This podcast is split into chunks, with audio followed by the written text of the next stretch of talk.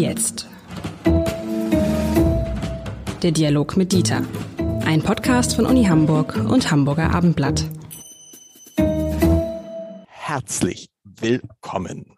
Mein Name ist Lars Heider und lieber Herr Lenzen, ich weiß nicht, wie oft wir in unserem schönen kleinen Podcast über Corona gesprochen haben. Ich würde, wir sind schon fast so ein bisschen wie, wie Maybrit Illner und Anne Will. Ähm, das sind bestimmt schon 20, 20 ne, Mal, weiß ich nicht, aber so in die Richtung. Und wir kommen auch heute nicht drum rum, denn wir haben uns überlegt, wir müssten jetzt mal über diese Impfpflicht sprechen, die da, was heißt, droht ist das falsche Wort, oder? Ab, was würden Sie sagen? Die, die, die kommt. Sie steht, die, sie steht auf der Agenda und verbunden mit einem guten Tag müssen wir uns die Frage stellen, kommt sie zu früh oder zu spät? Find, aber erstmal, wenn man so eine Formulierung sagen würde, finden Sie, dass sie droht oder was würden Sie sagen, dass sie endlich kommt? Also, äh, das hat zu tun mit der Frage, die ich eben gestellt habe. In gewisser Weise ist sie zu spät, wenn man entschlossen früh gehandelt hätte. Den Impfstoff gibt es ja schon seit einem Jahr. Äh, und so etwas eingeführt hätte, wären wir nicht dort, wo wir jetzt sind. Das ist ja evident. Äh, auf der anderen Seite ist sie in gewisser Weise zu früh, weil die Menschen, auf die es jetzt ankommt, im Grunde innerlich noch nicht gewonnen werden konnten dafür. Äh, das heißt, das ist nicht ausgeschöpft, diese Möglichkeit. Und wir müssen sie, selbst wenn die Impfpflicht dann eingeführt würde, sagen wir in zwei, drei Monaten, kann man sie ja nicht mit dem Thema allein lassen, sonst haben wir ein viel zu großes Protestpotenzial. Also jetzt kommt es auf Kommunikation an, wenn man sie einführt, aber auch wenn man sie nicht einführt. Das ist das einzige Mittel. Das ist zwar traurig, aber es ist so. Interessant ist, dass Sie sagen, sie kommt ein bisschen zu früh, weil wir nicht, noch nicht alle Menschen erreicht haben. Nun fragt man sich natürlich, wie viel Zeit hätte man sich noch geben sollen, um die Menschen zu erreichen. So, denn so als Geimpfter, ich weiß nicht, wie es Ihnen da geht, wurde man ja allmählich unruhig. Man war zweimal geimpft, man mal dreimal geimpft. Jetzt spricht man schon über die vierte Impfung. Wir befinden uns in der vierten Welle, aber die fünfte steht offensichtlich mit Omikron bevor es sind eigentlich alle Argumente auf dem Tisch. Es sind auch alle Gegenargumente auf dem Tisch. Über alles wurde diskutiert. Was, wie viel Zeit hätte man jetzt noch gebraucht, um diejenigen zu erreichen?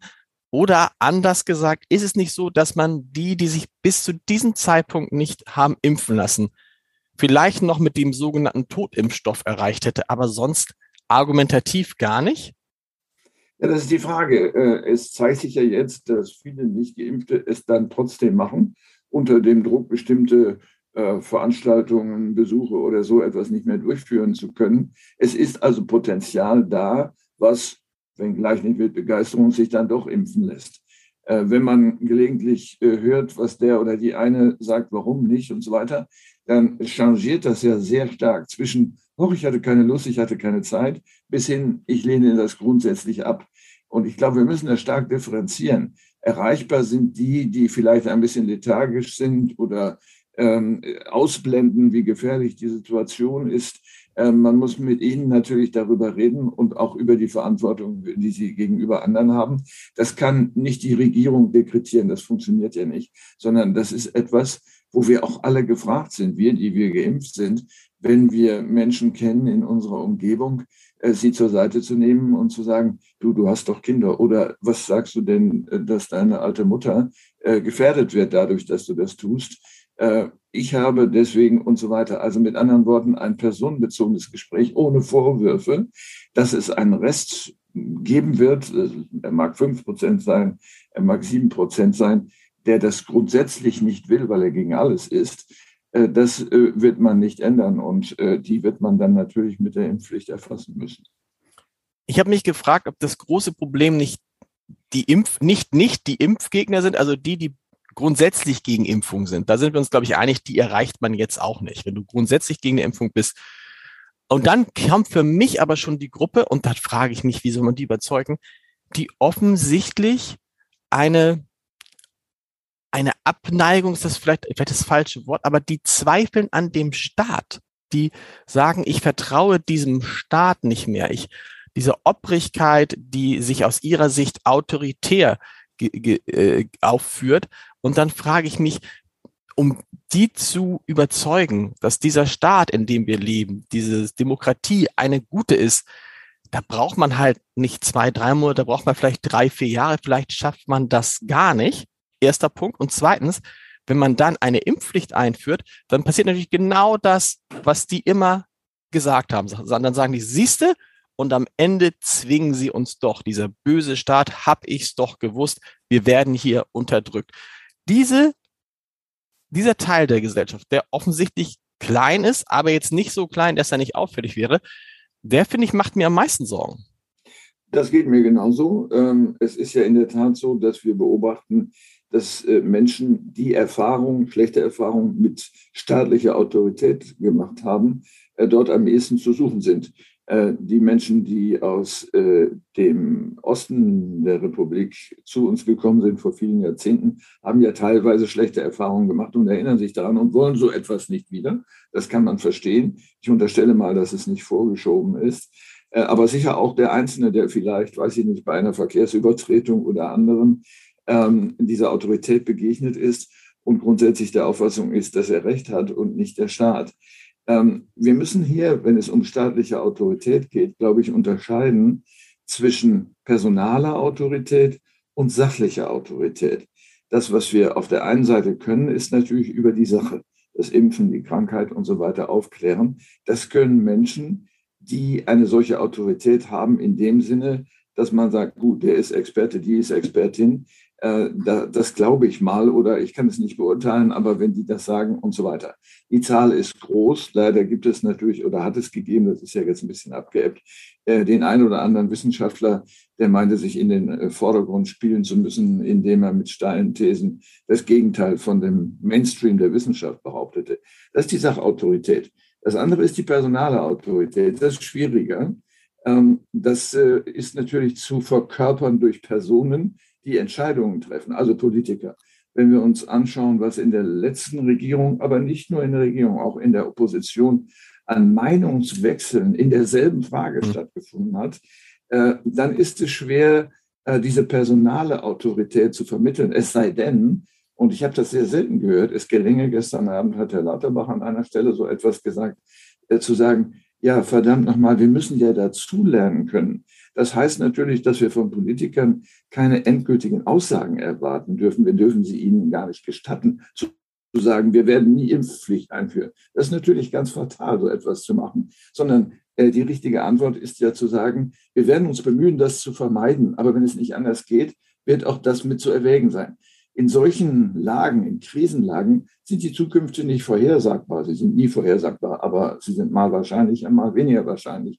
Und äh, das ist die personale Autorität. Autorität in diesem Sinne hat jemand, der selbst signalisiert, ich weiß es auch nicht im Detail, aber versuchen, den, den vorsichtigen Weg zu gehen und äh, zu sagen, ihr hier in dieser Gesellschaft, bitte helft uns, lasst uns das irgendwie zu, gemeinsam machen. Da hilft natürlich jetzt nicht eine Silvesterrede oder so etwas, sondern äh, das ist eine kontinuierliche Vermittlung von personaler Autorität. Ähm, Herr Scholz äh, repräsentiert diese ein Stück weit und hat dann noch nicht viel Gelegenheit gehabt, das zu zeigen jetzt in dem neuen Amt. Aber wir brauchen so etwas, äh, ein Vertrauen. Das ist ja das, was einem in der Pandemie, was mich in der Pandemie am meisten erstaunt hat. Sie haben es gerade angesprochen, wie absolut ganz, ganz viele Politiker diese Impfpflicht von Tag eins der Pandemie ausgeschlossen haben gesagt. Also man kann das ja aneinander schneiden, ob das Markus Söder war, ob das dann Armin Laschet war, ob das Christian Lindner war, ob das Angela Merkel war, ob das sogar Karl Lauterbach, weil die gesagt haben, wir werden alles machen, aber es wird in diesem Land keine Impfpflicht geben. Der Einzige, der das ein bisschen relativiert hat, weil er grundsätzlich ja nichts ausschließt, war tatsächlich Olaf Scholz, der immer gesagt hat, wir haben keine Impfpflicht und wir wollen keine Impfpflicht haben. Haben Sie eine Erklärung, warum die deutsche Politik so rigide von Anfang an gesagt hat, es gibt auf keinen Fall eine Impfpflicht? War es sozusagen, um, um die Menschen zu beruhigen, in der Hoffnung, dass wenn sie wissen, dass es keine Impfpflicht gibt, dass sie sich freiwillig entscheiden können, dass sie dann von sich aus das Richtige tun? War es also eine Fehleinschätzung der eigenen Bürgerinnen und Bürger? Ich glaube, das waren zum Teil, äh, wenn ich so sagen darf, niedrige Motive in dem Sinne, ich will mir nicht einen Teil der Bevölkerung gegen mich aufbringen, denn ich möchte eine Wahl gewinnen. Äh, das war ja eine lange Zeit unsicher. Das ist ja nicht an dem Sonntag entschieden worden, wo die Wahl war, sondern es zog sich ja noch ein Stück weit hin. Das ist das eine. Äh, das Zweite ist, ähm, sich den Konflikt nicht schon zu holen, bevor überhaupt eine eventuelle hm. Impfpflicht losgeht. Kann man verstehen. Es ist trotzdem unprofessionell, so etwas zu machen. Äh, und zwar gilt das nicht nur für Impfen, das gilt für alle möglichen Fragen. Wir werden niemals zur Atomkraft zurückkehren. Natürlich werden wir zur Atomkraft zurückkehren. Es ist alternativlos, sagen manche Leute. Also ist die Frage, ob man solche, das nennt man Allsätze, ähm, ob man solche Allsätze überhaupt formulieren sollte in der, in der Politik. Ich würde dringend davon abraten. Die Verhältnisse sind nicht vorhersehbar. Es ist nicht vorhersehbar, was nötig ist. Und, und das ist das Entscheidende, die Politik hat nicht vorzugeben, was passieren wird, sondern die Politik muss schauen, was notwendig ist, dass in Kommunikation mit dem Volk, was wir jetzt ja sehen, die Mehrheit will ja die Impfpflicht, äh, abtasten und dann die Entscheidung treffen und nicht die Entscheidung schon vorgeben. Hm. Annette Schawan hat das ähm, vor kurzem in einem Rückblick über Angela Merkel mal schön gesagt, als sie gefragt wurde, was denn Politik insbesondere ausmacht. Und hat sie gesagt, naja, der wichtigste Bestandteil, der wichtigste, das wichtigste Gegenüber in der Politik sind halt nicht die anderen Parteien, sind halt nicht die Bürgerinnen und Bürger, sondern das Wichtigste ist die Wirklichkeit, auf die man immer wieder trifft. Und ähm, hier ist sozusagen die Wirklichkeit so ein bisschen ignoriert worden, so getan worden, als könne es sich nicht ändern. Und Sie haben total recht.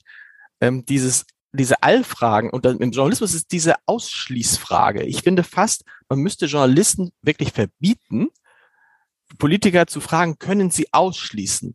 Denn erstens ist die Frage unseriös, weil auch ein Journalist weiß, man kann gar nichts ausschließen, weil nämlich Sachen passieren können, von denen wir gar nicht wissen. Also hätten wir mal jetzt im Jahr 2019 alle, alle Politiker gefragt, können Sie ausschließen, dass alle Deutschen mal ein paar Wochen zu Hause bleiben und ihr Haus nicht verlassen dürfen? Da hätten alle gesagt, natürlich können wir das ausschließen, aber in Wahrheit war, man kann es nicht ausschließen. Also man, erstens, Journalisten sollten diese Fragen nicht mehr stellen und zweitens, wenn Politikern diese Fragen gestellt werden, sollten die sagen, es ist unseriös, die zu beantworten, oder? Das ist die ganz einfache, wäre eine ganz einfache Regel und würde dann ein bisschen von diesen Spannungen, die wir jetzt haben, die hätten wir ja nicht, wenn Politik das nicht so kategorisch ausgeschlossen hätte.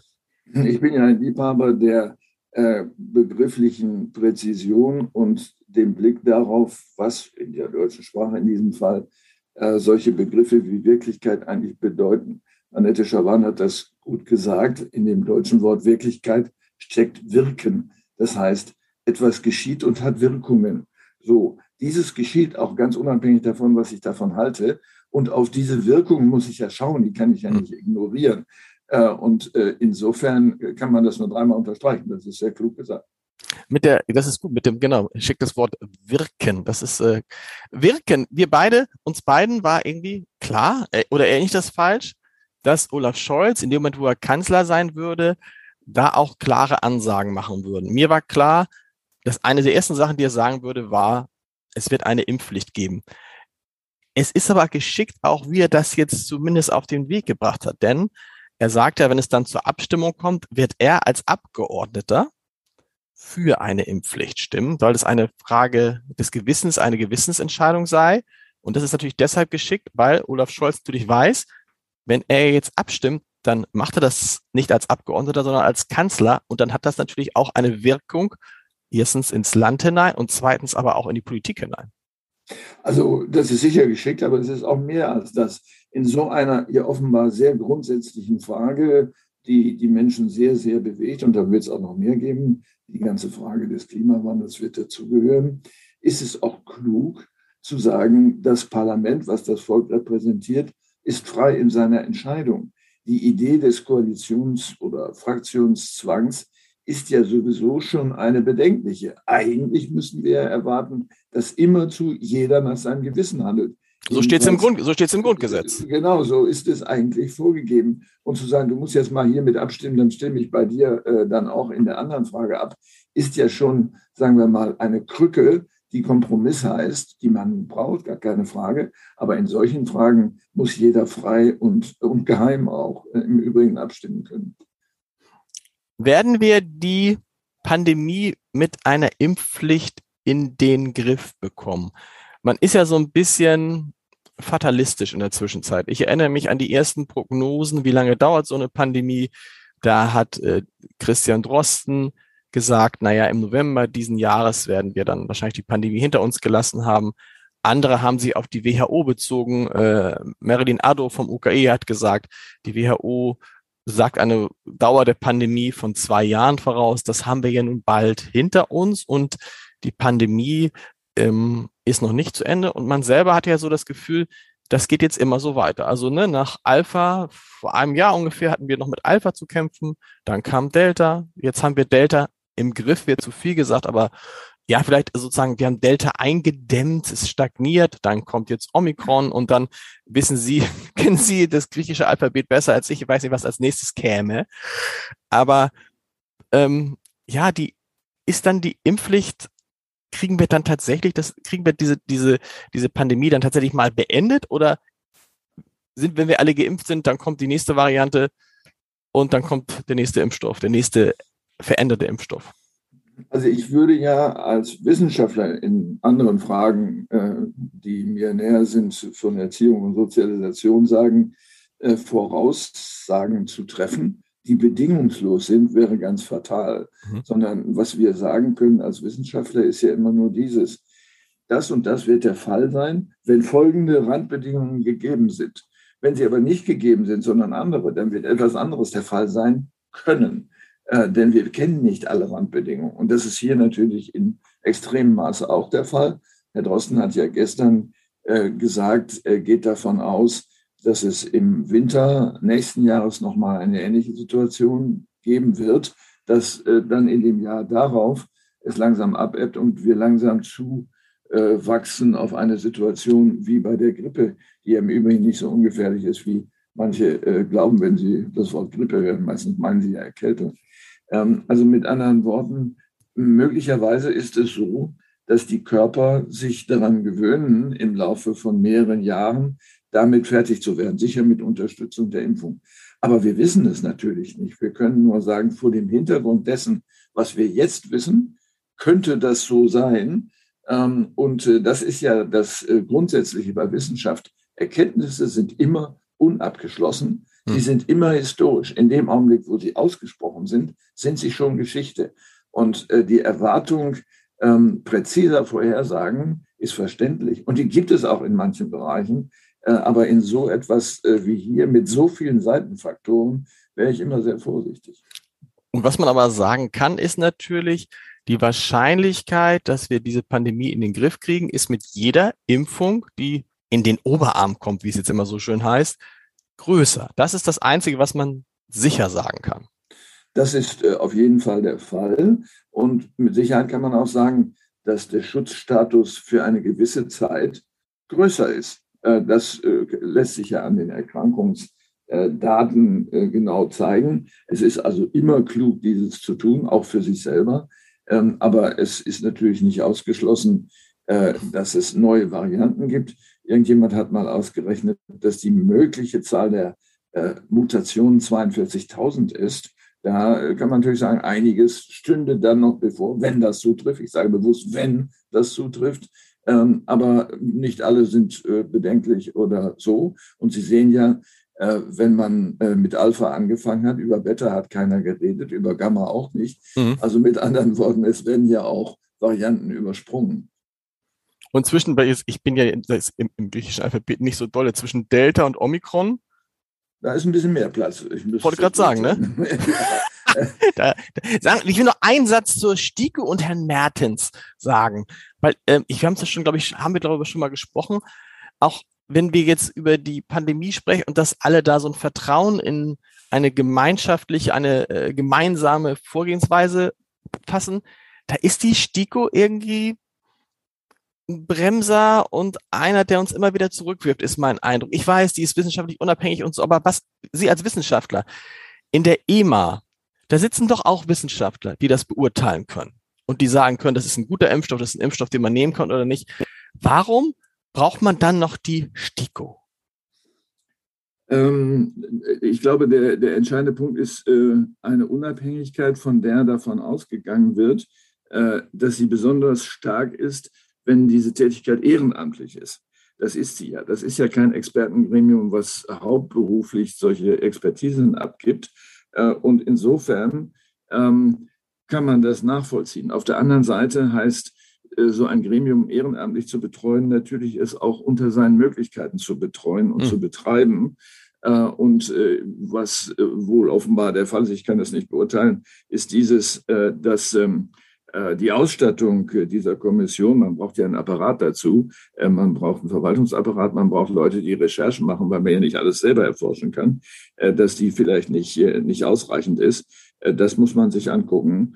Äh, und äh, da ist Aufrüstung dann auch wirklich notwendig. Vielen Dank. Bis nächste Woche, lieber Lenz. Ja, ebenso. Alles Gute.